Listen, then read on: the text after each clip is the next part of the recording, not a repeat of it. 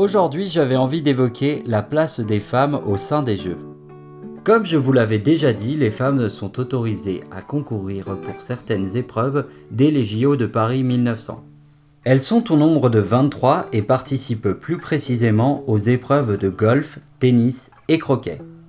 Pour info, la première championne olympique de l'histoire est la Britannique Charlotte Cooper dans l'épreuve simple au tennis. Alors, je sais que pour certains, vous allez trouver que 23 participantes dans 3 disciplines, c'est assez chiche.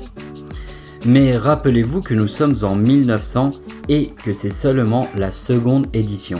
Quand on sait le temps qu'ont pris les mentalités à évoluer sur plein d'autres sujets, bah les jeux, on est limite sur un TGV là.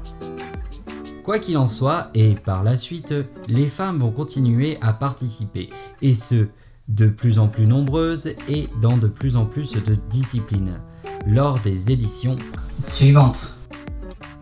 La cause du sport féminin va même faire un pas de géant lors de l'édition d'Amsterdam 1928. En effet, le CIO, sous l'impulsion de son nouveau président, Henri de Baillet-Latour, qui succède à Pierre de Coubertin, en 1925 prit la décision d'autoriser les athlètes féminines à participer aux épreuves d'athlétisme. Bon, seulement dans 5 disciplines contre 22 pour les hommes, disons qu'il y a un début à tout, les 5 disciplines sont le 100 mètres, le 800 mètres, le relais 4x100, le saut en hauteur et le lancer de disque.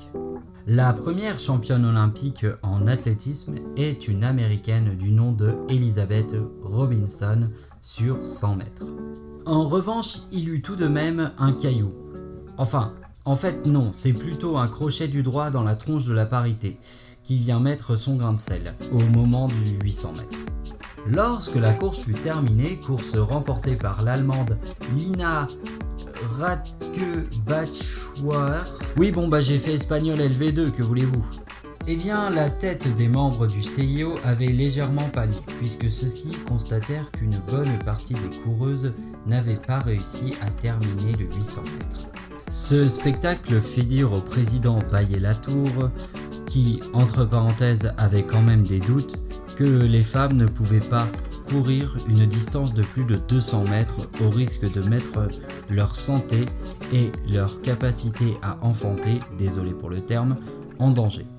Enfin, ce que M. Baillet-Latour a oublié, c'est que pratiquement toutes ces femmes n'avaient aucune expérience ni aucune préparation. Quoi qu'il en soit, les membres du CIO prirent une décision dramatique qui, là pour le coup, fit perdre du temps à tout le monde.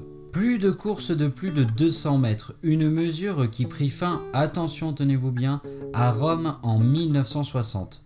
Sauf pour le 1500, là il a fallu attendre Munich en 1972 et pour ce qui est du marathon, là c'est carrément l'année 1984 et les Jeux de Los Angeles. Alors, vous vous êtes peut-être posé la question pour les sports de combat. J'ai fait quelques recherches rapides et sachez que pour le judo, c'est en 1992 à Barcelone que les judokates ont pu pour la première fois participer. Mais il faut attendre 2012 et les Jeux de Londres pour voir les premières combattantes de boxe anglaise. Je voudrais toutefois terminer ce podcast sur une note positive puisqu'actuellement à Tokyo, les athlètes avec un E représentent un peu plus de 46%. Ce qui se rapproche presque de la parité. Et si vous avez vu la cérémonie d'ouverture, vous aurez pu remarquer que désormais les délégations peuvent disposer de deux porte-drapeaux. Ce qui n'est pas forcément obligatoire et pas forcément pour une meilleure parité, mais plus pour une meilleure représentation. Je tiens quand même à signifier cette nuance, puisque nous sommes très loin de l'idée basique de deux athlètes choisis sur des critères anatomiques. Pour prendre le cas de la France, il est possible de choisir deux athlètes dont un issu de la métropole et l'autre des territoires d'outre-mer. En tout cas, j'espère que nous atteindrons le joli chiffre de 50% lors des prochains jeux qui auront lieu au même endroit que ceux qui ont vu pour la première fois des femmes égaler des hommes. Rendez-vous dans trois ans à Paris pour le savoir.